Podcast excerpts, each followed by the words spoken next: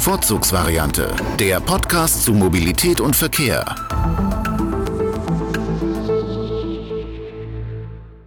Herzlich willkommen zur dritten Vorzugsvariante, die nach der Sommerpausenfolge. Hallo Robert. Hallo Julius. Ja, war es bei dir in der Schweiz auch so langweilig im Sommerloch oder hast du was erlebt? Ähm, ja, es war tatsächlich schon auch ein bisschen langweilig. Bin einmal ähm, auch nach Berlin ins nicht-Berliner Sommerloch. Doch, bei dir war ja auch Sommerloch geflüchtet. Ja, nee, hier war es auch ganz furchtbar. Es ist überhaupt nichts passiert, total langweilig und äh, dementsprechend haben wir gedacht, jetzt brauchen wir auch keinen Podcast aufnehmen. Das lohnt ja nicht. Richtig, alle Leute im Urlaub, die wir ähm, ja in unseren Podcast einladen wollten und ähm, ja, jetzt zurück. Genau, wir haben auch heute wieder zwei schöne Themen für die Verkehrslage und ein sehr schönes Thema für das Thema, also für unser Interview in der Mitte. Ähm, dazu haben wir Anke eingeladen. Anke ist beim Verein ist es ja nicht, sondern bei einem Zusammenschluss, beim Netzwerk ähm, aktiv, nämlich Women in Mobility, was sich so ein bisschen zum, zur Aufgabe gemacht hat, die ähm, ja, Rolle der Frau in der Mobilitätsbranche etwas zu stärken und eben zu verbessern. Mit ihr haben wir gesprochen, ist jetzt auch schon wieder eine Woche her, knapp ähm, vor diesem Termin. Ähm, genau, das werden wir dann in der Mitte euch einspielen. Das war eigentlich sehr interessant. Und ganz zum nicht, Schluss. Nicht, nicht eigentlich, es war, es war wirklich sehr interessant, fand ich. Genau, es war also wirklich sehr interessant, das äh, kann man sagen. Genau, dann starten wir doch direkt mit der Verkehrslage und keine weitere Zeit zu verlieren. Die Verkehrslage. Ja, nach der Sommerpause die Verkehrslage hier in der Schweiz turbulent. Der Bundesrat, was ja äh, anders als in Deutschland die Regierung hier in der Schweiz ist für das ganze Land, ähm, will eine Helmpflicht für E-Bikes einführen. Äh, für für E-Bikes heißt was genau? Was ist das E-Bike? Wie ist das definiert? Ähm, ja, und zwar ist es so, dass heute schon für die schnellen E-Bikes, also die E-Bikes, die bis zu 45 km/h unterstützen, für die gibt es schon eine Helmpflicht, weil für die braucht man auch so ein Mofa, ähm, Mofa-Kennzeichen hier in der Schweiz. Ich glaube, in Deutschland ist es auch so, oder? Ja, genau. Also für die Schnellen brauchst du eins und für, also die fahren dann irgendwie, glaube ich, auch 45, so wie ein, wie ein Mofa halt. Dann braucht man diesen, ich glaube, AM ist die Klasse, ne, die europäische Führerscheinklasse, irgendwie sowas. Und genau. Ansonsten okay. gibt's ja, gibt's natürlich auch die kleineren, die ähm, kleineren E-Bikes, die braucht dann keinen, ne? Genau, und um die kleineren ähm, geht's, die bis 25 unterstützen. Und zwar soll es für die jetzt auch noch eine Helmpflicht geben. Ähm, zusätzlich eine, ein Lichtobligatorium auch tagsüber für alle E-Bikes. Und eine Tachopflicht soll es geben. Das wusste ich gar nicht, dass es für die schnellen E-Bikes noch keine Tachopflicht gibt. Das war ein bisschen komisch. Alle schnellen E-Bikes, die bis her unter meinem ähm, Hintern unterwegs waren, die hatten alle einen Tacho und das fand ich auch ganz angenehm, weil sonst kann man ja in der 30er-Zone gar nicht sehen, ob man wirklich 30 fährt. Ja, schlimm. Das ist äh, ein ganz großes Problem, dass immer Radfahrer in der 30er-Zone 50 fahren. Da habe ich immer echt Angst vor. Das ist echt schlimm, ja. Ähm, genau, und ja, jedenfalls ist es so, dass natürlich ähm, mit dem E-Bike-Boom, der hier in der Schweiz ja in den letzten Jahren ausgebrochen ist, auch die Unfallzahlen gestiegen sind.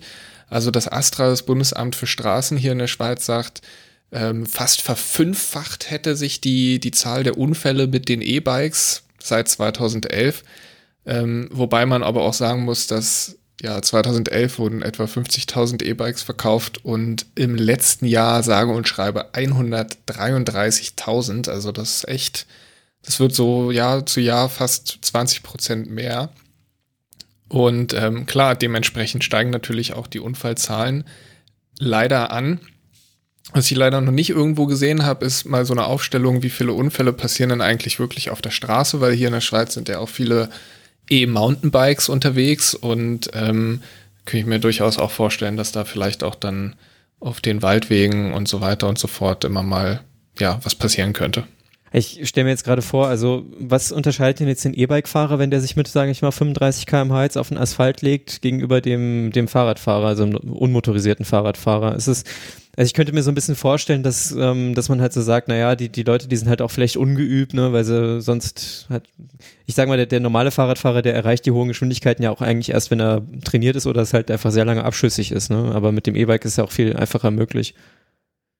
Ja, ich, ich denke auch und Mm, ja, mein Eindruck ist auch, dass quasi das E-Bike, vor allen Dingen hier in der Schweiz, wo ja auch eigentlich jede Stadt ein bisschen hügelig ist, ähm, anders als in Deutschland, ähm, dass das E-Bike halt wirklich auch der Einstieg für viele Leute wieder ins Fahrradfahren ist im Alltag. Also Leute, die halt vielleicht als Kinder mal mit dem Fahrrad unterwegs waren und dann, naja, die Fahrradinfrastruktur, darauf kommen wir dann auch noch, ist halt hier nicht so die, die allerbeste in den Städten und dann kauft man sich halt ein E-Bike, ist ein bisschen, erstmal noch ein bisschen ungeübt, ist dann natürlich auch noch mal schneller unterwegs als jetzt mit einem klassischen Fahrrad und dann passiert's. Hm, ja. Ja, es leitet auch so ein bisschen hin zu so philosophischen Fragen, die man sich ja auch beim, beim E-Bike allgemein stellen kann. Ne? Ist die halt die Frage, auf der einen Seite kann ich, kann ich vielleicht ältere Leute wieder zum Radfahren bringen, weil es für die halt einfach leichter ist. Aber dann ähm, ja, fahren die natürlich auch überall durch die Waldwege und ähm, überschätzen sich vielleicht auch. Ne? Also vielleicht kommt das, das, der jugendliche Leichtsinn kommt dann im Alter wieder, wenn man sich dann ein E-Bike kauft. Ne? Ist auch vielleicht so, ein, so eine Frage. Ja, das, das kann schon, das kann durchaus schon sein. Hm. Aber ähm, Kennzeichenpflicht kommt jetzt nicht. Nee, die kommt nicht. Ähm, dafür kommt natürlich Kritik von verschiedensten Seiten.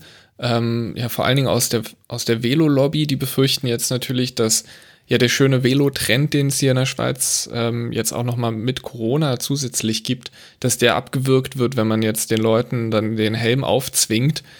Ähm, und das hat, finde ich, auch noch einen interessanten Aspekt. Wir haben ja hier ähm, in einigen Städten auch ein Fahrradleihsystem, was mit E-Bikes funktioniert. Und ähm, zum Beispiel in Zürich gibt's ja ähm, Bond heißen die, ähm, Bike on Demand. Die verleihen die schnellen E-Bikes, die mit 45 km/h unterwegs sein können. Oder auch schneller, je nachdem, wie dicke Waden man hat. Ähm, und da liegt tatsächlich immer ein ähm, Velohelm bei bei dem Fahrrad, den man dann aufsetzen muss. Oder man bringt sich einen mit. Aber dann gibt es halt auch noch einen E-Bike-Verleih ähm, von Publibike und die unterstützen nur bis 25 km/h und haben natürlich dann keinen Helm mit dabei. Da bin ich schon sehr gespannt, wenn das, wenn das dann am Ende durchkommt mit dieser Regelung, ja, wie die dann darauf reagieren und vor allen Dingen, wie auch die Nutzer dann am Ende darauf reagieren, ob dann quasi niemand mehr so ein E-Bike ausleiht oder ob alle dann trotzdem ohne Helm fahren und dann Strafe bezahlen, da bin ich, bin ich recht gespannt. Hm. Ich hatte ja noch mal ein bisschen recherchiert und es auch tatsächlich in, in vielen anderen Ländern ist ja auch das äh, beim mit dem normalen Fahrradfahren auch äh, durchaus eine Helmpflicht auch teilweise gibt und da hat man ja dann auch die, die gleichen Fragestellungen, ne? aber ich könnte mir vorstellen, dass dann viele einfach sagen, naja, dann wird halt ohne Helm gefahren. Ich denke mal, bei den, bei den E-Scootern ist ja auch, auch eine starke Empfehlung, äh, einen Helm zu tragen und trotzdem macht es ja keiner. Ja, also was ich noch interessant finde, dass, ähm, ach, wie heißen die hier gleich, das äh, BFU, ähm, ähm, die, ach, was heißt denn jetzt nochmal BFU abgekürzt, immer diese, immer diese Abkürzung.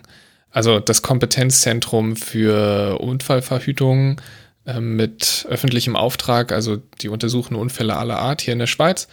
Und die haben sich jetzt auch schon zu diesem Vorstoß vom Bundesrat geäußert und was ich da ganz interessant fand, sie sagen, zwei Drittel aller Leute, die heute mit einem langsamen E-Bike unterwegs sind, fahren, äh, fahren schon mit Helm. Ähm, klar ist dann immer noch fast jeder Dritte ohne Helm. Und mh, mm, es wird natürlich aus ihrer Sicht was bringen, wenn mehr Leute einen Helm tragen. Klar. Ähm, ja, und, und sie sehen jetzt dann eben das, das Argument aus der Fahrradseite, dass quasi ein Helm-Obligatorium weniger Leute zum Fahrradfahren animiert. Das sehen sie jetzt wissenschaftlich nicht belegt.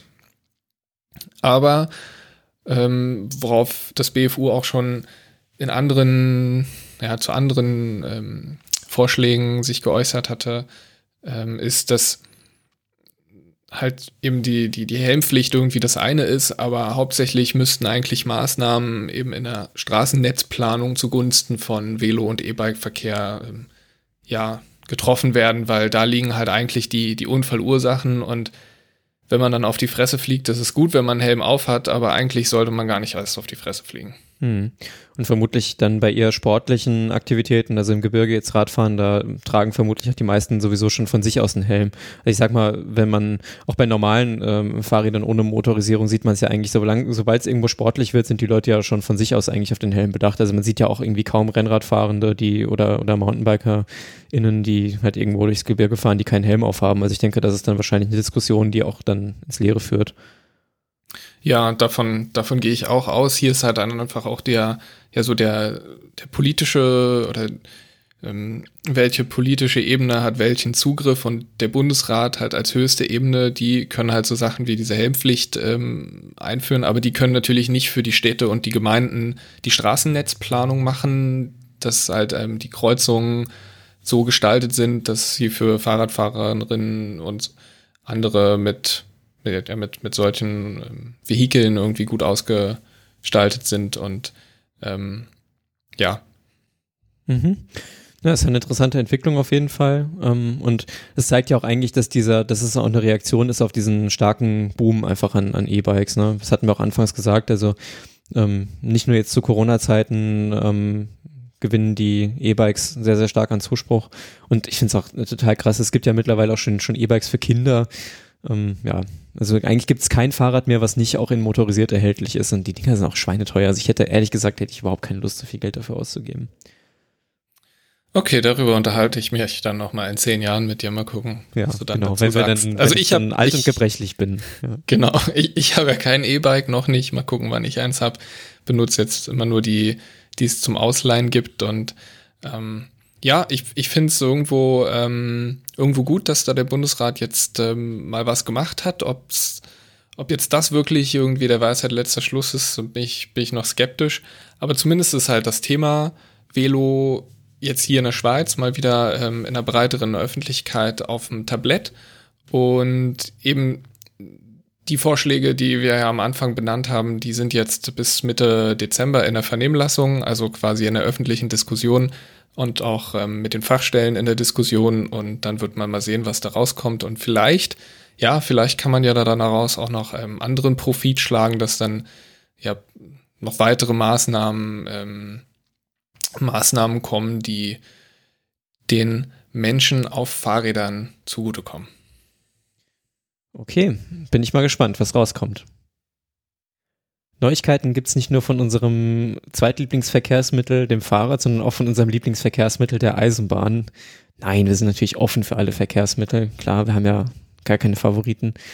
Ähm, es geht um den Schienenfahrzeugmarkt. Da tut sich auch gerade ähm, einiges. Und zwar, ähm, es war auch relativ groß in den allgemeinen Nachrichten, jetzt nicht nur in den fachspezifischen Nachrichten, dass ähm, der große Schienenfahrzeughersteller Alstom ist ja eigentlich ein Mischkonzern, ist ja eigentlich nicht nur ein Schienenfahrzeughersteller ähm, in, aus Frankreich. Der würde gerne die Firma Bombardier Transportation schlucken. Das ist ja so ein kanadisches ähm, Unternehmen, die unter anderem auch Züge herstellen. Ähm, ist ein, auch ein Konzern. Ähm, die hatten ja so ein bisschen Flugzeugthemen auch noch ähm, am Start. Nicht nur nicht nur die kleinen Geschäftsreiseflugzeuge, ähm, die sie herstellen, sondern auch größere Flugzeuge. Das war aber ähm, so gar nicht so wirklich erfolgreich. Ähm, die hatten naja, also was heißt gar nicht so wirklich erfolgreich? Also, na gut, wir wollen jetzt nicht noch groß über Flugzeuge sprechen, aber sie haben jedenfalls versucht, ein neues Flugzeug zu bauen oder auf den Markt zu werfen und sich da ein bisschen übernommen. Und seitdem sind sie, glaube ich, in einem nicht so guten Fahrwasser unterwegs. Genau, da hatten, sind sie eben ein bisschen in wirtschaftliche Schwierigkeiten gekommen, haben dann diese Flugzeugserie an Airbus verkauft äh, mittlerweile, sodass eigentlich nur noch dieser Geschäftsflugzeugmarkt übrig bleibt. Und die Bahnsparte, die sie haben, das ist so ein bisschen ähm, historisch aus ganz vielen kleineren ähm, Eisenbahnfahrzeugherstellern entstanden, unter anderem Talbot in, in Aachen, DWA, das ist die Nachfolgegesellschaft des ähm, DDR-Wagenbaus, unter anderem bekannt durch die schönen roten Doppelstockwagen, die es in Deutschland so gibt. Und ähm, Atrans, was aus Daimler Chrysler ähm, irgendwie rausgegangen ist, die Sparte eben, also die Eisenbahnsparte von, von, von Daimler damals. Und die haben sie sich also über die Jahre hinweg zusammengekauft und hatten dann doch einen relativ großen ähm, ja, Markt, den sie bedient haben mit verschiedensten Fahrzeugen, die sie so produzieren. Genau. Und also das sind dann die Gründe eben nee, andersrum. Also das ist jetzt dann der Grund, warum Alstom sagt, hm, das ist ja ein interessantes Unternehmen, das würden wir gerne übernehmen. Genau, also Alstom ist natürlich irgendwie dabei, die Marktmacht, die sie haben, also sie sind auch ein sehr großer Schienenfahrzeughersteller, stellen nicht nur Hochgeschwindigkeitszüge her, sondern auch Metros, Regionalzüge und so weiter, vorrangig auf dem, ich sag mal, ähm, europäischen, mitteleuropäischen Raum ähm, sind sie sehr stark aktiv, aber auch im Ausland, insbesondere bei den Metros. Ähm, genau, und ja, Bombardier geht's halt wirtschaftlich einfach nicht so gut, aber sie haben schon äh, Produkte, die auch ähm, ja, irgendwo eine Marktsegment halt eben bedecken. Insbesondere eben bei Straßenbahnen haben sie einen sehr großen ähm, Marktanteil mit der Flexity-Baureihe. Ähm, zum Beispiel in Berlin gibt's ja große Serien, die da fahren. In Zürich jetzt ja auch bald äh, neue Flexity-Trams, ne? Fährt hier immer mal testweise, also als Fahrschule bei mir vom Fenster vorbei, genau. Genau, und ansonsten halt auch Loks, ähm, Doppelstockwagen, Elektrotriebwagen, aber auch ähm, Komponenten für Züge und vor allen Dingen, sie haben sich auch noch ein weiteres Standbein noch aufgebaut mit Sicherungstechnik. Also sowohl Strecken- als auch Fahrzeugausrüstung, zum Beispiel für ETCS. Ja. ETCS, was war das nochmal? Ähm, ich komme aus Deutschland, ich weiß gar nicht so genau, was das ist. Tut mir leid, müssen wir weitergehen. ähm. okay, dann erkläre erklär ich es für alle Deutschen nochmal kurz. European Train Control System, also die Idee, wirklich nur ganz grob die Idee, ein Sicherheitssystem für Europa, für die Schienen zu haben. Genau, so dass also im Prinzip die Züge länderübergreifend in Europa fahren können, ohne an der Grenze eben das System wechseln zu müssen und für die anderen Systeme halt ausgerüstet zu sein. Genau, was heute oder vor ETCS nicht ging. Genau, also früher war es eben relativ schwierig und dafür gibt es jetzt eben ein einheitliches System. Soll es geben, Entschuldigung, soll es Mensch, geben. jetzt konntest du doch noch ein bisschen was dazu erklären, obwohl du aus Deutschland kommst, bin stolz. Naja, wir haben ja immerhin auch schon zwei Strecken in Deutschland in Betrieb damit. Wow. Genau. Okay, aber dann zurück zu Alstom und Bombardier. Genau. Ähm, ja, Bombardier ist auch in letzter Zeit ein bisschen in die Schlagzeilen gekommen, insbesondere wegen Qualitätsmängeln. Ähm, bei einigen ihrer Fahrzeuge, also zum Beispiel bei den Nahverkehrszügen der Baureihe Talent 3, da gab es große Probleme mit der Software, die sind verspätet geliefert worden oder werden immer noch verspätet geliefert. In der Schweiz gibt's, wann sollten diese Doppelstockzüge da im Einsatz sein?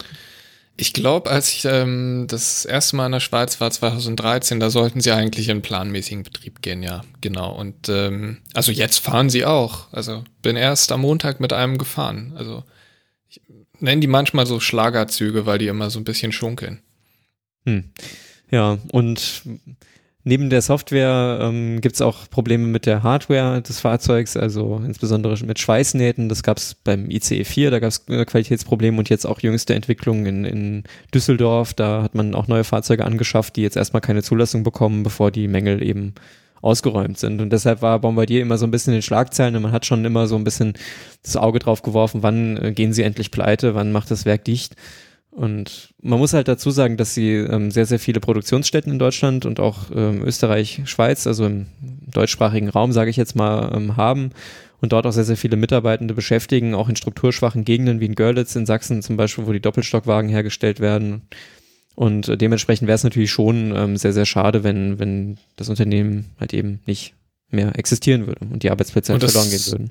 Und das sind ja auch wirklich Standorte mit, ähm, ja, mit langer Tradition, also eben Görlitz hast du angesprochen, Bautzen, dann ähm, Hennigsdorf, glaube ich.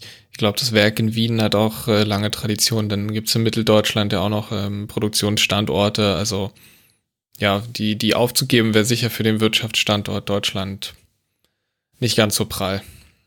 Genau, und lange Rede, kurzer Sinn. Ähm, Alstom möchte eben Bombardier schlucken und ja, was sind eigentlich so wesentliche Probleme? Wenn man, wenn zwei Großunternehmen irgendwie fusionieren, dann hat man natürlich immer so ein bisschen ne, die Sorge vor möglicher Wettbewerbsverzerrung oder Monopolbildung und dementsprechend sind solche Fusionen immer von irgendeiner Wettbewerbsbehörde oder regulatorischer Behörde zu genehmigen.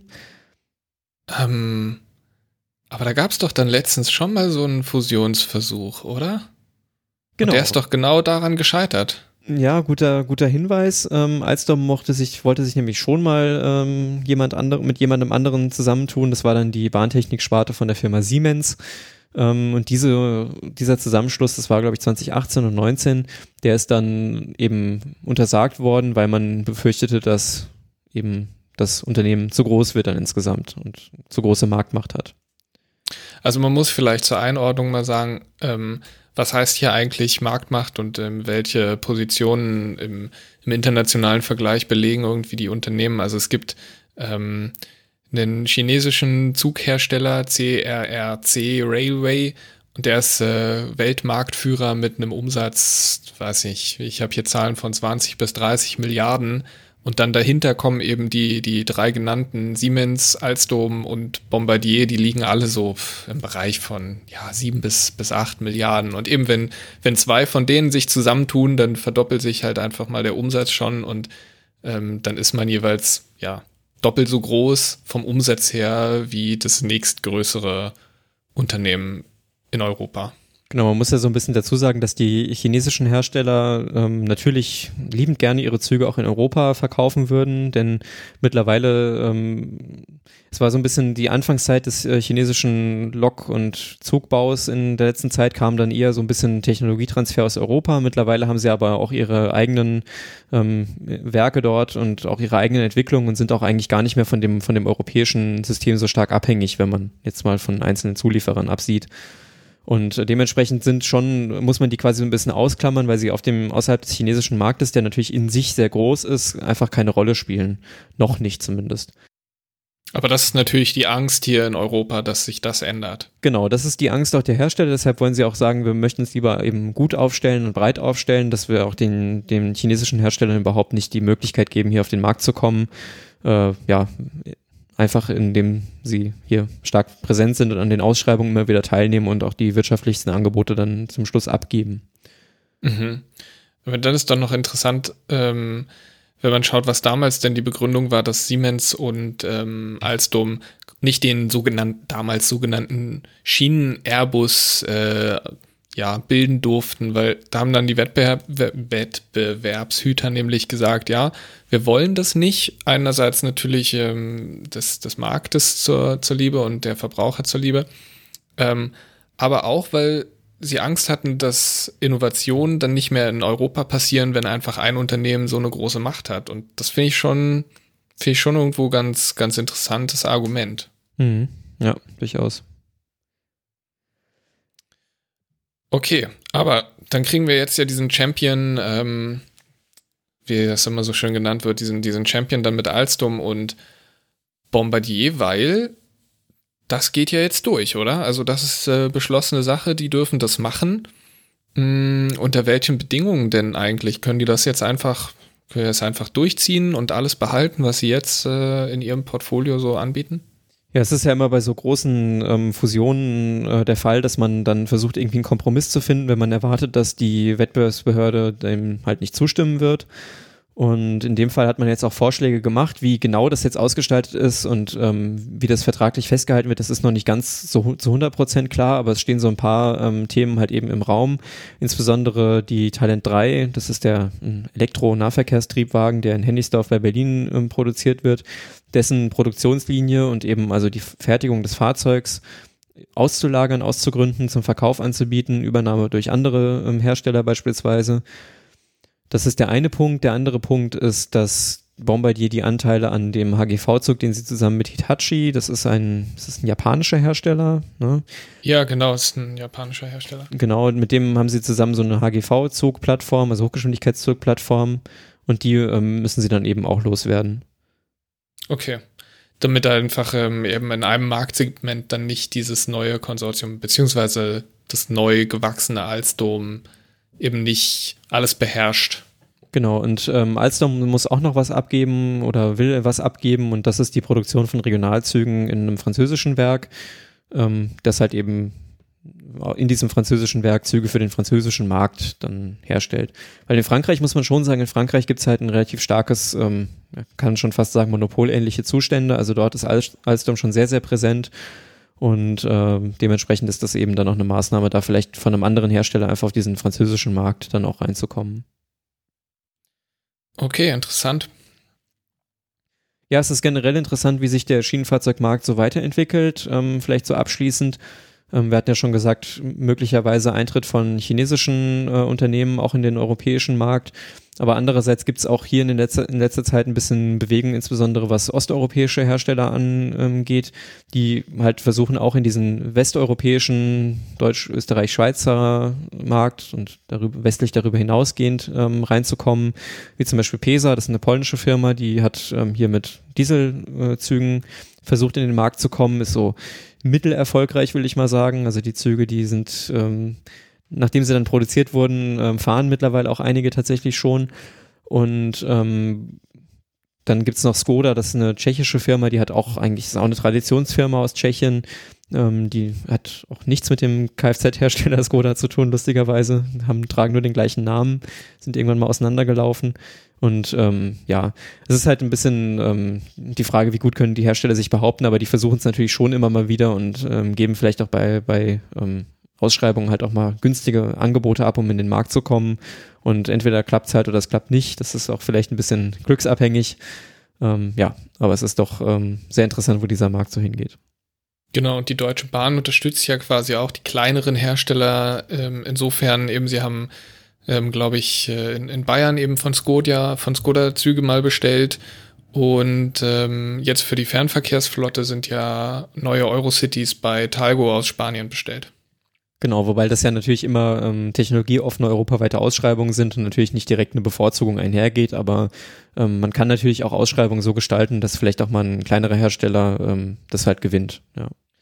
Ja, und das ist, also das habe ich jetzt vor kurzem erst wieder ähm, hier in der Schweiz gelesen, wo ja Stadler eigentlich das, das Unternehmen ist, also ein Schweizer Bahnhersteller, ähm, dass das ja der Platzhirsch ist und ähm, wo man sich dann gefragt hat, äh, ob die, ob die SBB sich einfach weiterhin oder, oder noch, noch abhängiger von diesem einen Hersteller machen möchte und das ist in Deutschland ja mit den ICEs ein bisschen bei der DB und Siemens der Fall und von daher ist es dann wahrscheinlich auch unternehmenspolitisch nicht so verkehrt, wenn man auch mal bei einem anderen Hersteller was kauft und dann nicht, äh, weiß nicht, weil irgendeine Software von Siemens den Geist aufgibt, man irgendwie die halbe ICE-Flotte außer Betrieb setzen muss oder so.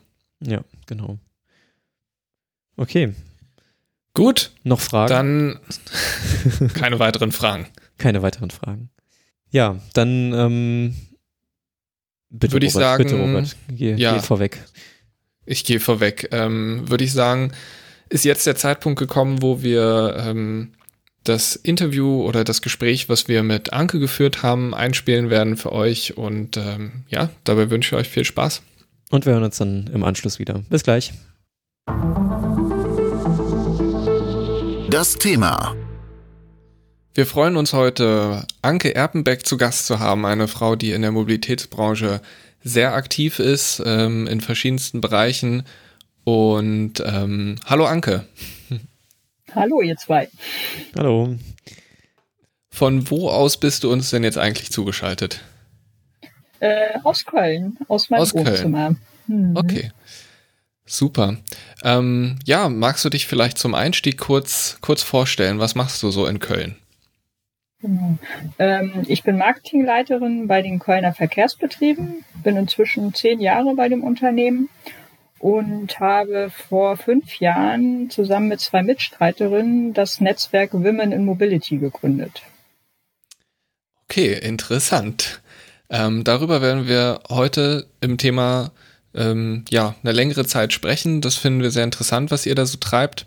Ähm, und ich würde sagen, lass uns aber vielleicht erstmal kurz noch über dich sprechen. Wie bist du eigentlich in die Mobilitätsbranche gerutscht?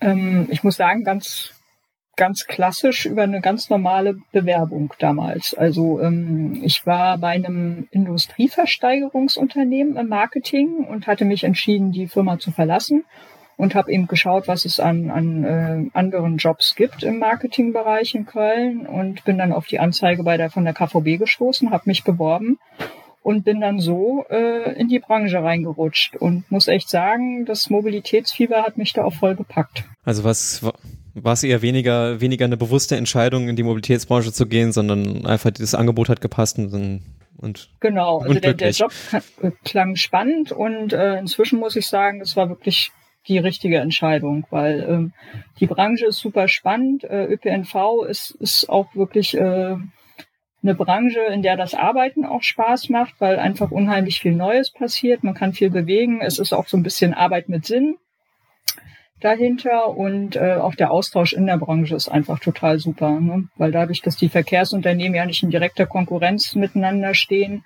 ähm, ist auch der Austausch unter den einzelnen Kollegen da sehr, sehr, sehr gut. Hm. Ist vielleicht auch nochmal so eine Spezifikum von so einem städtischen oder kommunalen Verkehrsbetrieb, der mhm. ja auch ein bisschen anders ist als so ein ja, privates Eisenbahnunternehmen zum Beispiel. Ne? Das stimmt. Mhm. mhm. Okay, und ähm, Du hast ja schon, schon angesprochen, also Women in Mobility, da bist du Gründungsmitglied in dem Netzwerk, ne? Mhm. Ähm, wie ist es denn, wie ist es denn eigentlich dazu gekommen? Also war das so äh, nach dem Motto, man, man trifft sich so beim Getränk irgendwie mal abends und stellt fest, oh, da müssen wir mal was machen? Oder ähm, wie war das? Wie ist das zustande gekommen? ähm, fast. Ähm, also die meine zwei Mitgründerinnen, also die Sophia und die Coco, die haben sich, ich glaube, damals sogar auf der VDV-Jahrestagung, also jedenfalls auf äh, irgendeiner Mobilitätstagung getroffen und festgestellt, ähm, ja, dass einfach viel zu wenig Frauen in der Mobilitätsbranche unterwegs sind. Ne? Also auf der auf der Veranstaltung war es auch wieder so, das Podium rein mit Männern besetzt und auch im Publikum, also fast wirklich nur graue Haare und äh, dunkle Anzüge. Und ähm, dann haben die sich in der Pause einfach alle Frauen äh, getroffen und, und, und gesprochen. Es waren, glaube ich, fünf oder sechs insgesamt nur und haben einfach zusammen festgestellt, ähm, dass man mal was tun muss. Genau, also nach der Veranstaltung äh, haben sich dann Coco und Sophia entschieden, ähm, dass wir da, dass da irgendwas passieren muss. Und ähm, weil ich mit der Coco relativ äh, eng zusammengearbeitet habe zu der Zeit, haben sie mich gefragt, ob ich nicht Lust hätte, dabei zu sein. Und so haben wir quasi das Netzwerk erstmal so digital aus der aus der Taufe gehoben. Wir haben uns in Düsseldorf damals getroffen und so die ersten Anfänge besprochen ähm, welche Netz, in welchen Netzwerken wir aktiv sein wollen. Das waren damals erstmal ähm, Xing und äh, Facebook ähm, und haben da einfach Gruppen aufgesetzt und parallel dann auch einen Twitter-Account eröffnet und äh, so ging es dann langsam los. Mhm. Und ähm, haben dann angefangen, die ersten auf den ersten Veranstaltungen auch mal präsent zu sein. Ähm, die Sophia war zum Beispiel auf der IAA mit einem kleinen Stand oder bei der ähm, bei einer Messe in Karlsruhe, bei der IT Trans waren wir mit einem kleinen Stand mal vertreten. So, so ging das eigentlich los. Und ähm, dadurch, dass wir auf Twitter auch dann relativ viel gemacht haben, haben wir da eine relativ, also relativ schnell ein, äh, viele Follower gewonnen. Und das hat einfach für Sichtbarkeit gesorgt. Und über die Schiene haben wir dann auch immer mehr Mitglieder gewonnen. Wir sind inzwischen bei, ich habe gerade mal die Zahlen rausgesucht, ähm, bei 2800 Frauen, die in unseren Gruppen organisiert sind. Wobei wir natürlich jetzt nicht genau sagen können, wie viele Frauen in den Netzwerken doppelt drin sind. Äh, bei Twitter haben wir inzwischen über 4000 Follower. Ähm, das sind schon äh, Zahlen, die eben einfach für, für Sicht, Sichtbarkeit sorgen. Und mhm. ja, so, so ist das eigentlich losgegangen. Habt ihr das dann auch ähm, direkt irgendwie in so eine Art formalen Zusammenschluss gegossen, also auch einen Verein gegründet oder ist das alles erstmal ähm, informell und internetbasiert? Alles informell, genau. Thema Verein und so weiter, da sind wir gerade dabei, uns mit zu beschäftigen, wie, wie man das vielleicht auch auf, auf ähm, organisatorisch andere Füße stellen kann. Mhm. Um, was oder was kann ich mir vorstellen, wer ist da so Mitglied? Ähm, also Mitglied ist dann natürlich, wenn man jetzt keinen Verein hat, ist natürlich dann immer ein bisschen, äh, bisschen, bisschen schwierig. Aber wer, ähm, an, an wen richtet sich denn überhaupt? Also was ist eure Zielgruppe und, ähm, und ja, wer ist da so drin? Genau.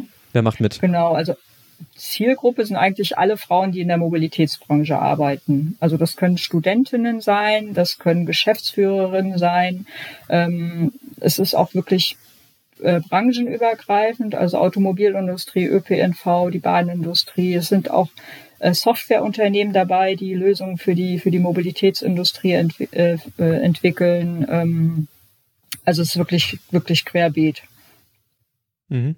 Und Jetzt hast du schon gesagt, ähm, digital ähm, ist natürlich die wahrscheinlich die, das Hauptmittel, um sich auszutauschen. Macht ja auch ähm, physische Treffen oder habt ihr früher auch physische Treffen gemacht? Haben wir gemacht. Ähm, das ist jetzt natürlich in der Corona-Zeit bisschen schwierig, ähm, aber ähm, es ist wirklich langsam gewachsen. Inzwischen haben wir in zehn Städten regionale Hubs. Also das heißt, da sind auch äh, Frauen, die sich gefunden haben und dort regional Treffen organisieren. Ähm, das ist wirklich in allen großen deutschen Städten. Wir haben inzwischen auch einen internationalen Hub in London. Wir haben inzwischen auch Anfragen aus anderen Ländern, ob wir nicht äh, uns auch in andere Länder noch ähm, in andere Länder expandieren möchten. Ähm, aber ja, genau, zurück zu den Treffen. Also wir haben abendliche Treffen veranstaltet, das heißt ähm, quasi so After-Work-Events, wo ähm, ein, zwei Unternehmen mal Themen vorgestellt haben und wo es dann hinterher so eine kleine Networking-Runde gab. Dann parallel gab es auch äh, Treffen eben auf großen Messen, wo sich dann die Frauen zusammengefunden haben. Und dann haben wir auch letztes Jahr selber einen großen Summit organisiert bei dem äh, 180 Teilnehmerinnen und Teilnehmer über äh, an zwei Tagen wie bei einer großen Konferenz eben über verschiedene Mobilitätsthemen diskutiert haben. Und vermutlich ist ja auch alles ähm, relativ niedrigschwellig angelegt. Ne? Also man, wenn man auch nicht irgendwo Mitglied werden muss oder so, man kann sich einfach anschließen und einfach, wenn man halt Lust hat, über die Themen zu diskutieren, halt irgendwie was eben zu bewegen, vielleicht auch, dass man dann einfach hingehen kann und sagen kann, ich mache jetzt hier mit. Genau, also man meldet sich einfach in, in einer unserer Gruppen an.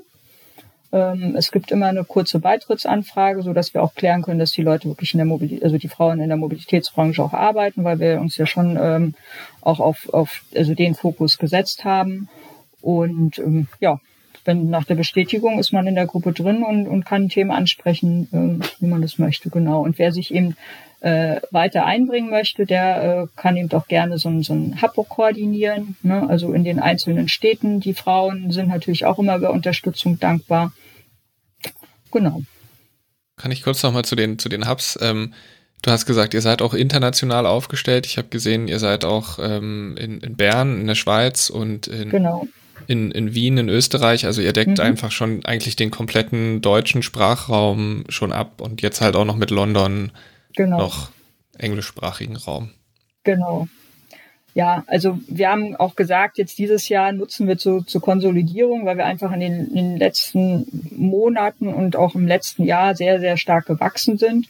Und da wir das ja wirklich alles ehrenamtlich machen in unserer Freizeit, ähm, müssen wir auch einfach gucken, wie viel Kapazitäten wir überhaupt dafür noch frei haben. Und äh, je mehr Hubs man betreuen muss, desto äh, mehr Arbeit ist es dann natürlich, weil immer wieder Sachen auf die Webseite gesetzt werden müssen, neue Termine veröffentlicht. Ähm, wir planen jetzt ein Newsletter, also es sind immer so, so Kleinigkeiten, die sich dann aber doch äh, in, der, in der Summe dann bemerkbar machen. Oder so, so Kleinigkeiten wie in so einem Spaten-Podcast mal aufzutreten genau. und zu erzählen, was man eigentlich äh, ehrenamtlich alles so treibt. Ja, danke genau. nochmal dafür. ja. Du hast es ja vorhin auch schon angesprochen, also gerade auch die, ähm, die Präsenz auf äh, Veranstaltungen zum Beispiel. Ähm, ich kenne das ja auch so ein bisschen so aus der, aus der Welt. Man ist irgendwie Student oder, äh, oder Studentin und ähm, wird dann mal irgendwie eingeladen, mal zu einer Tagung zu kommen und stellt dann irgendwie fest, naja, da sind halt irgendwie äh, ältere Herren vorrangig ähm, und weiß dann natürlich auch nicht so richtig, an wen kann man sich jetzt eigentlich wenden. Man traut sich vielleicht auch nicht unbedingt die Leute anzusprechen und ähm, es ist vielleicht auch einfach ein, ein, sehr wichtiger Faktor, auch zu wissen, es sind halt Leute da, die irgendwie auch, ähm, ja, mit denen man sich auch irgendwie verbinden kann und ähm, nicht unbedingt gleiche Interessen hat, aber vielleicht auch einfach, dass man zumindest vom, ja, einfach von, vom Auftreten her und von, ja, von dem, für das man sich interessiert, einfach jemanden findet, ne? Und das ist mhm. ja wahrscheinlich auch ein wichtiger Faktor dann für euch. Auf jeden Fall. Ja wenn, wenn ich jetzt mich gerade, äh, Julius, in, in die Situation hineinversetze, die du angesprochen hast, man ist als Student, als Studentin vielleicht eben an so einer Tagung oder so und ist so ein bisschen verloren, sucht vielleicht irgendwo Anschluss, ähm, eben dann, dann kann ich mir das schon ganz gut vorstellen, dass dann vielleicht so ein Woman in Mobility Stand oder auch einfach nur, weiß ich nicht, einen, einen, Button, einen Button, den, den ähm, eine eurer, ja nicht Mitgliederinnen, aber ja, du weißt schon. Influencerin. Ähm, trägt, Influencerin, trägt, genau.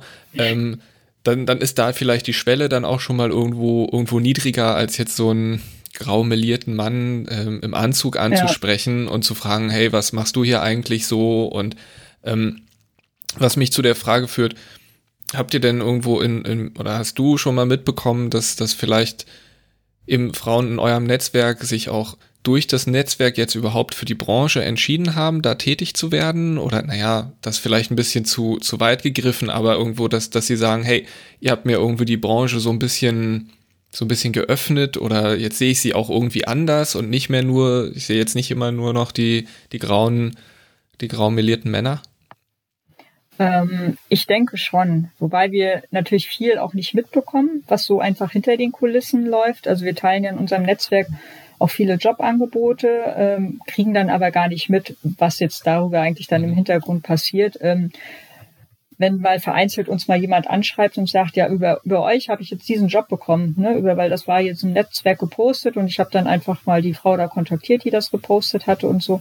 Ähm, solche Meldungen, die, die erreichen uns schon, das freut uns dann natürlich auch und ähm, ja, gut, super. Das ähm, wünschen genau, wir euch, dass das, dass das auch Punkt.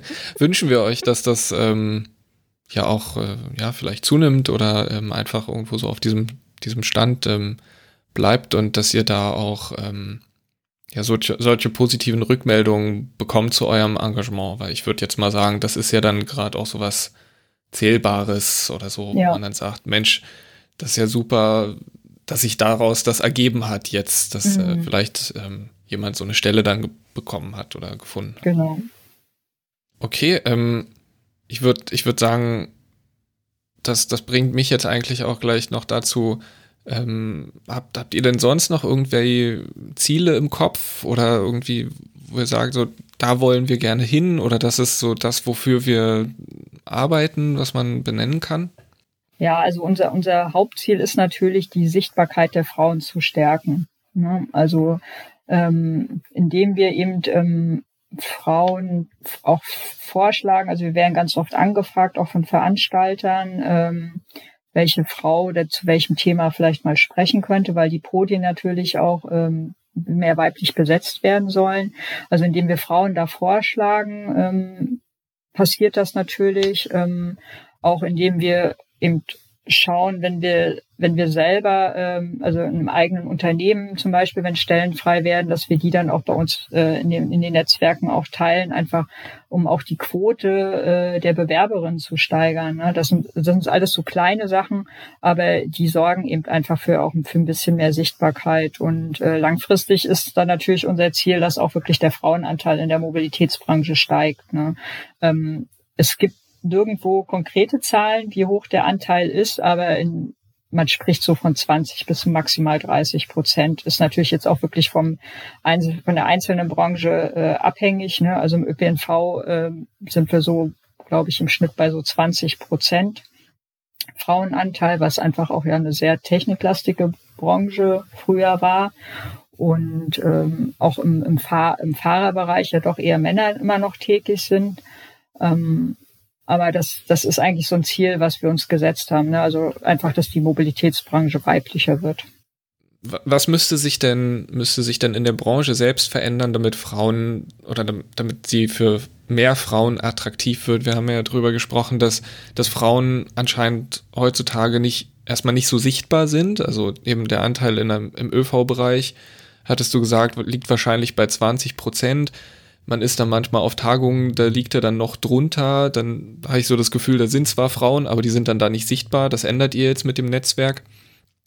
Aber eben aus deiner Arbeit heraus in dem Netzwerk, was sind so die Punkte, wo, oder die, die, die du siehst, wo die Branche selbst auch tätig werden kann, ähm, um für Frauen attraktiver zu werden? Ähm, also ich denke, zum einen sollten sich die, die ähm, die Angebote der Unternehmen anpassen, ne? also einfach an die, an die, an die Lebensweise auch der Frauen.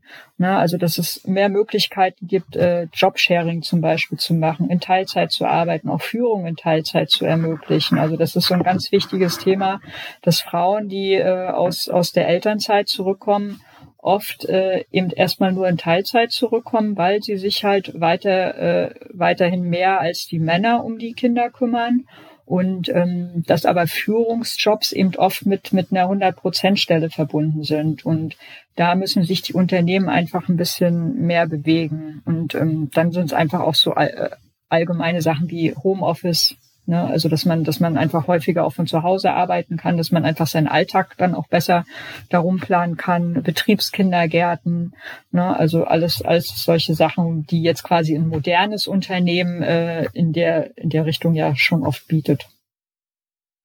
Und äh, vermutlich gehört ja auch dazu, ähm, nicht nur dann das Angebot in den Unternehmen selbst, sondern auch, ähm, ich blicke jetzt mal wieder ein bisschen zurück, auch auf Berufsausbildung und auf ähm, Studienmöglichkeiten. Äh, da hat man, trifft man ja auch gewissermaßen schon, schon eine Entscheidung für den späteren Berufsweg und wenn ich, wenn ich es auch da nicht schaffe, genügend äh, Frauen auch anzuziehen, eben diese vielleicht auch technischen oder naturwissenschaftlichen äh, Berufe auch zu erlernen oder zu studieren, dann wird sich ja auch nicht langfristig ändern. Also würdest du auch sagen, dass, ähm, dass auch die Universitäten und auch die Ausbildungsbetriebe und so weiter da auch ähm, mehr tun müssen?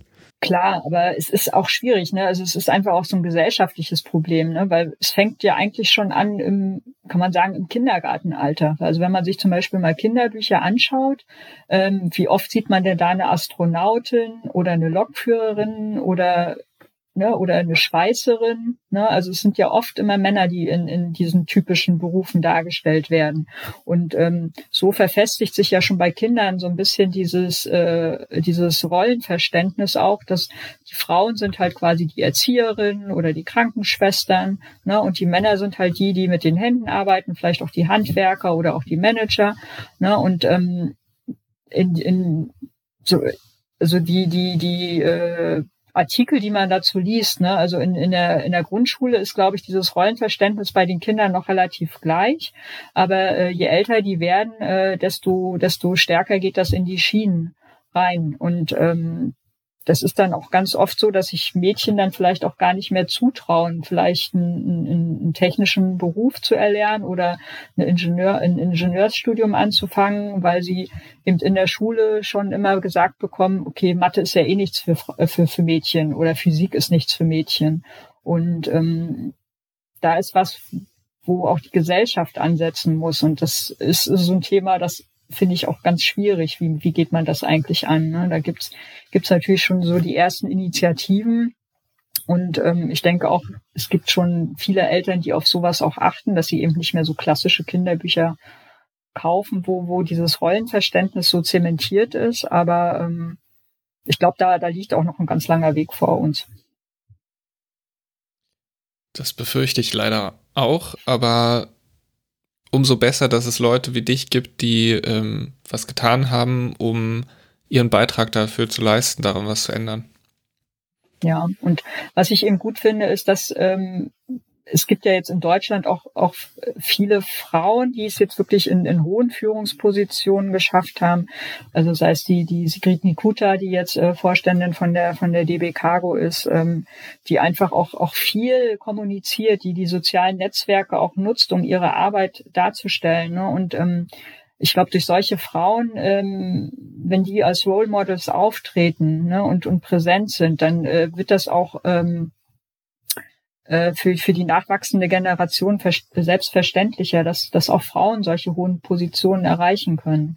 Ne? Also wenn, ich glaube, ich glaube, wenn man einfach sich mal anschaut, so früher, so vor 10, 20 Jahren, mal die Tagesschau geguckt hat, wenn, wenn dann irgendwie, äh, da waren ja hauptsächlich immer, immer die grauen Herren zu sehen. Ne? Und inzwischen tauchen ja dann doch immer mal die, die, die Farbtupfen auf. Das ist sowohl in der Politik so, als eben auch in den Unternehmen. Ne? Und ähm, ich denke, nur über die Schiene geht das auch. Hm. Also wichtig, ja, eben Rollenmodelle und einfach Vorbilder etablieren und auch vielleicht den Leuten noch die Motivation geben, sich auch als Vorbild oder als, als Rollen, Rollenmodell einfach auch zur Verfügung zu stellen und auch damit auch explizit genau. zu werben, ne? Mhm.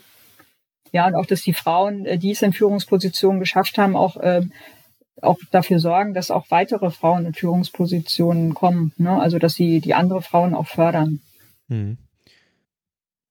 Okay, also um das nochmal ein bisschen ähm, zusammenfassend darzustellen, also wir haben ja gesagt, einerseits natürlich versuchen, einen gesellschaftlichen Transformationsprozess irgendwie ähm, versuchen anzustoßen, dass man also von klassischen Rollenbildern sich verabschiedet und sich an die heutige Re Lebensrealitäten auch anpasst.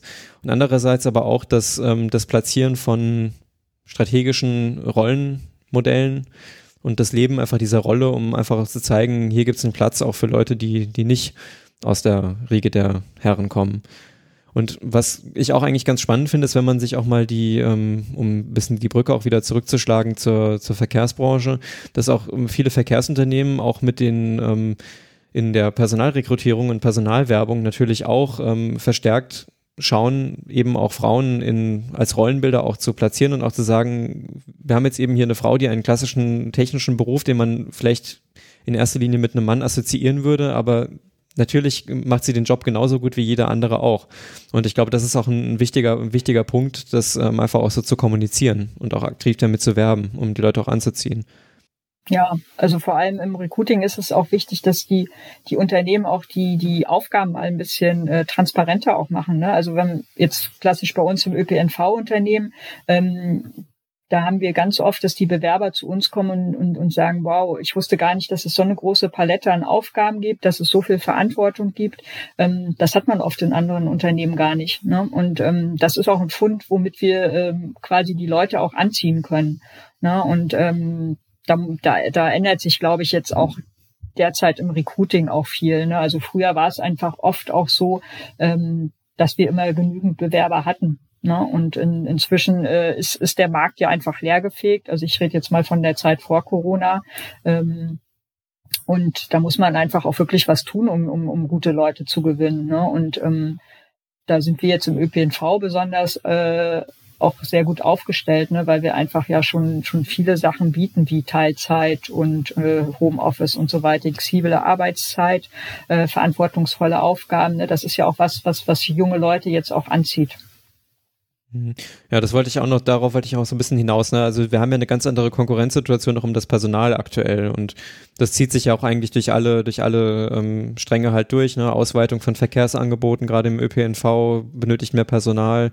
Auf der anderen Seite vielleicht auch verändern sich natürlich auch die, die, die Berufe auch mit der Zeit. Ne? Also man kommt ja auch weg von den, von den harten körperlichen Arbeiten, auch vielleicht mhm. äh, mehr hin zu, ja, Tätigkeiten, wo man vielleicht eher ein bisschen mehr nachdenken muss oder wo man halt eben anders mit auch oder auch mit Unterstützung von Maschinen eben das auch viel genau. stärker sich alles erleichtert. Und das ist ja auch einfach ein Prozess, der irgendwie läuft. Ne? Genau, also wenn ich mir das angucke, zum Beispiel bei uns im Gleisbau, äh, eine Frau kann jetzt nicht einfach mal so, so, so, eine schwere Schiene anheben, was Männer vielleicht noch hinbekommen, aber inzwischen gibt es ja wirklich genügend technische Hilfsmittel, die, die da auch helfen. Ja. Also allgemein eine positive Entwicklung. genau. Wir bewegen uns langsam vorwärts. Ähm, wollen wir noch darüber sprechen, was eigentlich jetzt Männer konkret auch tun können? Vielleicht in eurem Netzwerk, nicht in eurem Netzwerk? Ähm, ja, also generell von Männern wünschen wir uns natürlich, dass sie ähm, wenn sie in der Führungsposition sind, äh, auch Frauen befördern und nicht dieses Klischee im Kopf haben, äh, okay, ich habe jetzt hier zwei Kandidaten oder auch also Leute einstellen. Ich habe jetzt jetzt einen Mann und eine Frau, beide 30, beide gut ausgebildet. Nehme ich mal den Mann, weil der kann ja nicht schwanger werden äh, und ja. ausfallen. Ne? Also das ähm, sowas ähm, halt, ähm, dass dann eben auch wirklich die Frauen mehr bevorzugt werden ähm, bei gleicher Qualifikation und und wie du vorhin angesprochen hast, eben ähm, Teilzeit ermöglichen, wenn jetzt eine, eine Frau in eine Führungsposition wechseln will. Also weil das ist wirklich was, was ich auch vor Jahren selbst mal erlebt, also nicht, also nicht ich selbst erlebt habe, aber ähm, ich kenne eine Frau, die auch in der Branche tätig ist und die wollte gerne eine Position, eine Führungsposition übernehmen und der wurde das dann wirklich ähm, ja verweigert, weil sie eben nicht 100 Prozent, sondern nur 80 Prozent mhm. arbeiten wollte, mhm. wo man sich halt heute schon denkt, okay, es, ein Tag nicht im Büro, ähm, fällt dann wirklich alles auseinander. Mhm. Nein. Genau. Gibt es denn eigentlich auch Widerstände gegen eure Arbeit? Also gibt es schon Leute, die auch sagen, ah nee, das ist also das äh, muss ja alles nicht sein und es funktioniert ja auch so und äh, wenn, wenn wir qualifizierte Frauen finden, dann werden die sich ja schon bewerben, da brauchen wir ja gar nichts aktiv für zu machen. Gibt es auch solche Stimmen? Äh, die werden jetzt nicht so aktiv an uns herangetragen. Ne? Also die Stimmen Also ihr habt noch keinen, ihr habt noch keinen Shitstorm geerntet. Nee, das noch gar nicht. Also es gibt bestimmt äh, Männer, die sagen, ah, dieses Frauengedöns, die treffen sich da zum Kaffeekränzchen. Ne? Aber ähm, es ist jetzt aktiv an uns jetzt noch nicht, nicht herangetragen worden. Genau. Glück. Glück. Mhm. Und mal hoffen, dass sich das jetzt nicht ändert nach dem Podcast. Ja. Ich habe so provokant gefragt. Genau. Naja, es sind ja auch immer die, die gleichen Argumente, die auch äh, beispielsweise gegen eine Frauenquote zum Beispiel auch ähm, immer wieder kommen, weil man halt sagt, naja, man muss es ja gar nicht aktiv äh, fördern, sondern ja, es bewerben sich ja die, die begabt sind und die werden dann auch aufsteigen, aber es ist halt dann doch oft so, dass eben auch marginalisierte Gruppen oder vermeintlich marginalisierte Gruppen dann eben den kürzeren ziehen. Das betrifft ja vermutlich auch nicht nur Frauen, sondern auch vielleicht ähm, Menschen mit Behinderungen oder ähm, auch Leute, die vielleicht jetzt nicht unbedingt äh, Deutsch als Muttersprache ähm, beherrschen. Also mhm. es sind ja sind ja viele davon betroffen, ne, von so Ausgrenzungen. Ja, das stimmt. Ich glaube, vielen Männern, die eben genau so eine kritischen Fragen stellen, wie du es jetzt gerade getan hast, Julius, äh, denen ist auch gar nicht bewusst, dass die Welt schon sehr stark für Männer geplant ist, weil sie ja einfach von Männern geplant war, die letzten 100 Jahre oder 200 Jahre oder noch, noch länger, keine Ahnung. Aber da gibt's ja auch verschiedenste Literatur irgendwie zu dem Thema, ähm, wo man sich dann mal mit beschäftigt hat, wie, ja, wie kann man sich denn als Frau mit einem Kinderwagen so durch die Stadt bewegen, ähm, und auch ähm, wie, mh, hm, jetzt soll ich mal kurz überlegen, wie, ähm, ja, wie sind auch die Bedürfnisse für was Mobilität angeht? Bei Frauen und bei Männern sind sie unterschiedlich. Ne? Der Mann eigentlich immer so dieses klassische, geht morgens aus dem Haus, fährt zur Arbeit und die Frau, die halt diese ganze Care-Arbeit leisten muss, die legt am Tag halt viel mehr einzelne Wege zurück, weil die muss dann die Kinder in die Kita bringen und so weiter und so fort.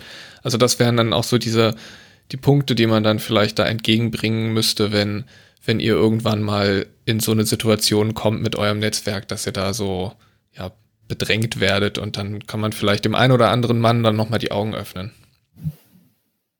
Ja, das stimmt. Also, ähm, wenn mehr Frauen quasi an den, an den Schalthebeln sitzen würden, dann denke ich, wäre die Mobilitätssituation auch eine andere und auch die Städte sehen wahrscheinlich ein bisschen anders aus, weil äh, Frauen einfach die Mobilität ja für, für Menschen von quasi von 0 bis 80 denken, ne? weil äh, sie sind halt einfach die, die sich immer noch häufiger um die Kinder kümmern und auch vielleicht auch häufiger um alte Menschen. Ne? ne? Also in, in der Pflege arbeiten ja auch hauptsächlich Frauen, im, in der Erziehung, Kindergarten, Schule arbeiten auch hauptsächlich Frauen. Ne? Also ähm, die, die haben einfach auch die anderen Bedürfnisse ein bisschen mehr im Kopf. Mhm. Ne? Und ähm, da, ich glaube, die, die, die Städte wären einfach auch ein bisschen lebenswerter, wenn, wenn die Frauen ähm, da an den politischen Hebeln auch sitzen würden. Ne? Also wir hatten zum Beispiel bei unserem Summit letztes Jahr die ähm, damalige ähm, Verkehrsministerin von, von Wien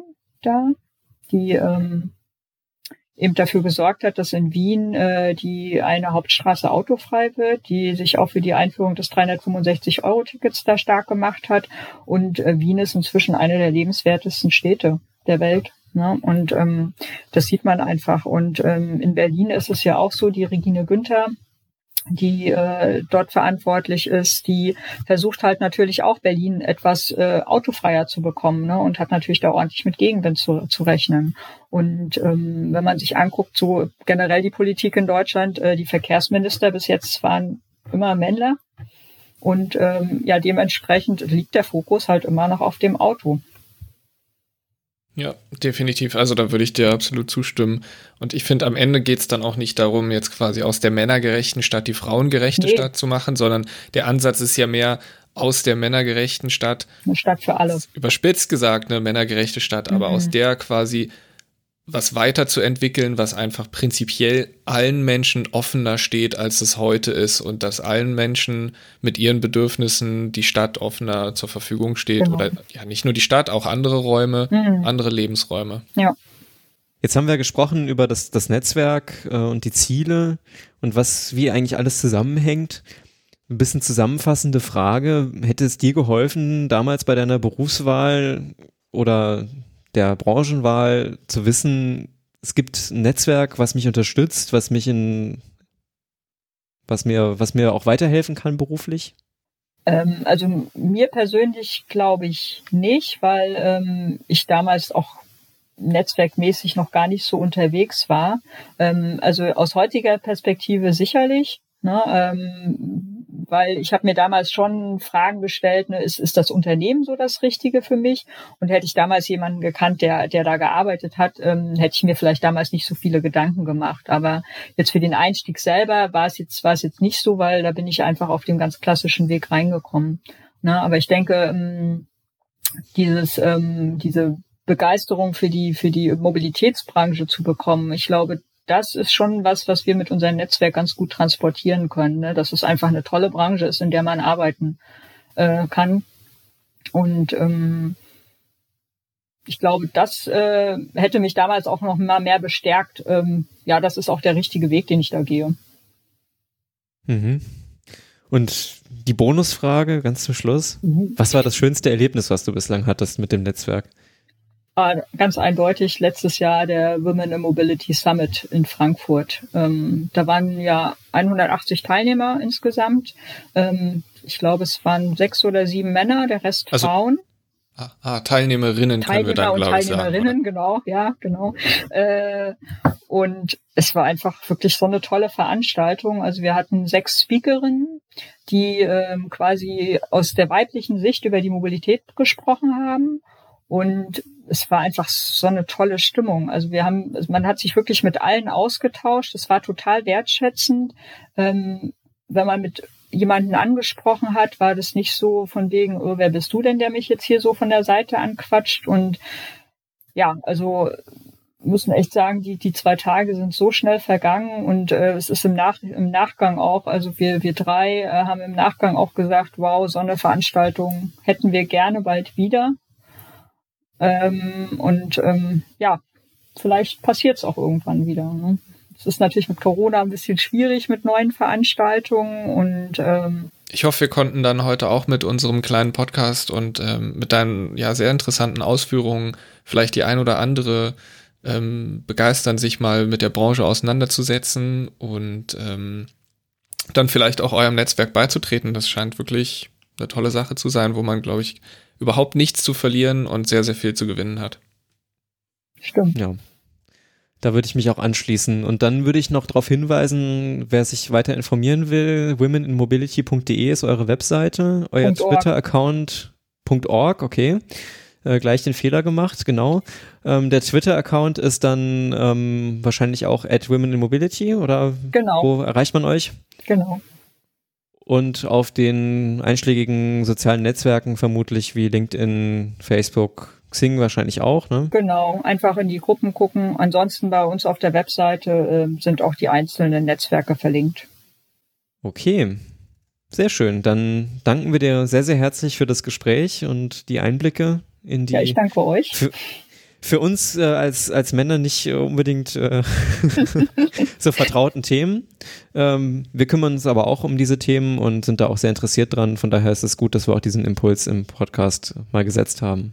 Ja. Von mir danke. Ich bin fest davon überzeugt, dass wir sicherlich nochmal eine Dame aus eurem Netzwerk oder ja, hoffentlich sogar noch mehr hier zu Gast haben zu ihren Spezialthemen. Also das hoffe ich sehr, ja. Auch darauf freue ich mich. ja, vielen Dank. Ja, besten Dank und Gut. dann bis zum nächsten Mal. Tschüss. Bis dann. Tschüss, Tschüss Anke. Tschüss.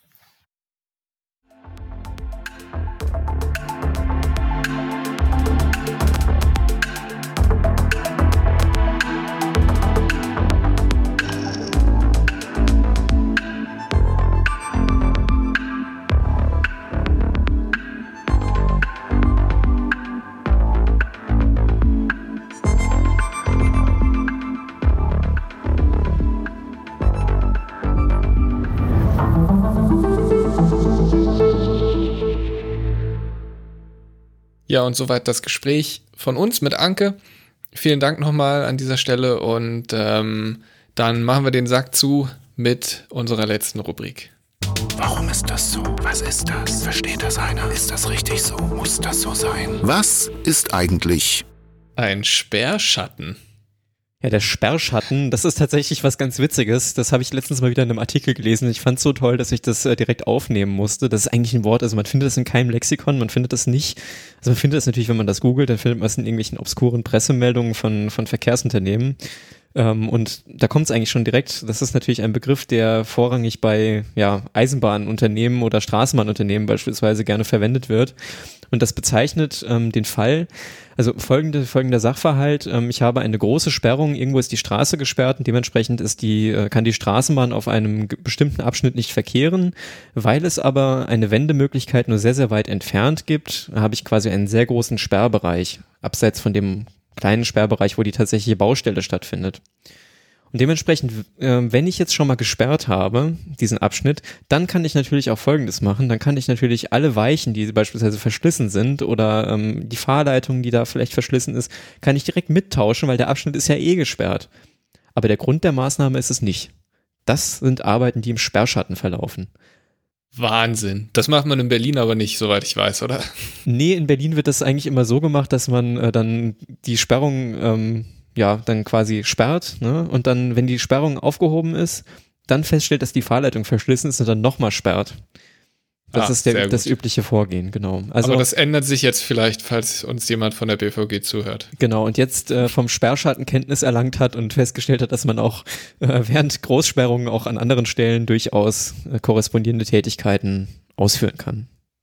Smart. Wir hoffen, wir haben da einen Beitrag zur Verbesserung der Lebensrealitäten in der Stadt geschaffen. Sehr schön. Gut, Julius, dann würde ich sagen, ähm, haben wir es für heute, für diese Folge im Sack? Oh, heute ist wieder viel im Sack. Bevor wir noch die äh, philosophische Frage stellen, ob es denn im Sperrschatten eigentlich dunkel ist, äh, machen wir lieber Schluss.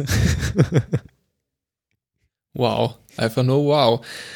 Ähm, gut, ich würde sagen, die nächste Folge lässt nicht so lange auf sich warten wie diese jetzt hier. Und ähm, wenn ihr noch Ideen, Anregungen habt, ähm, ja, über welches Thema wir uns mal mit einem Gast äh, unterhalten sollen oder welche Themen wir überhaupt mal behandeln sollen, dann ja, schreibt uns gerne auf Twitter oder sprecht uns auf unseren Anrufbeantworter. Die Nummer lautet 030 38 30 60 70. Da könnt ihr uns gerne was hinterlassen. Ansonsten ähm, schreibt uns auch gerne eine Mail, zum Beispiel an kontakt.vorzugsvariante.ch oder besucht uns eben auf Twitter. Genau, wunderbar. Dann, ähm, ja, wünsche ich dir noch einen schönen August. Ja, das wünsche ich dir auch, Robert, und äh, schönen August auch an alle, die uns heute wieder ertragen haben. Bis zu diesem Zeitpunkt. Bis zu diesem Zeitpunkt. Wir melden uns wieder. Bis dahin tolle Woche, tollen Monat und was auch immer. Bis dahin. Tschüss. Tschüss.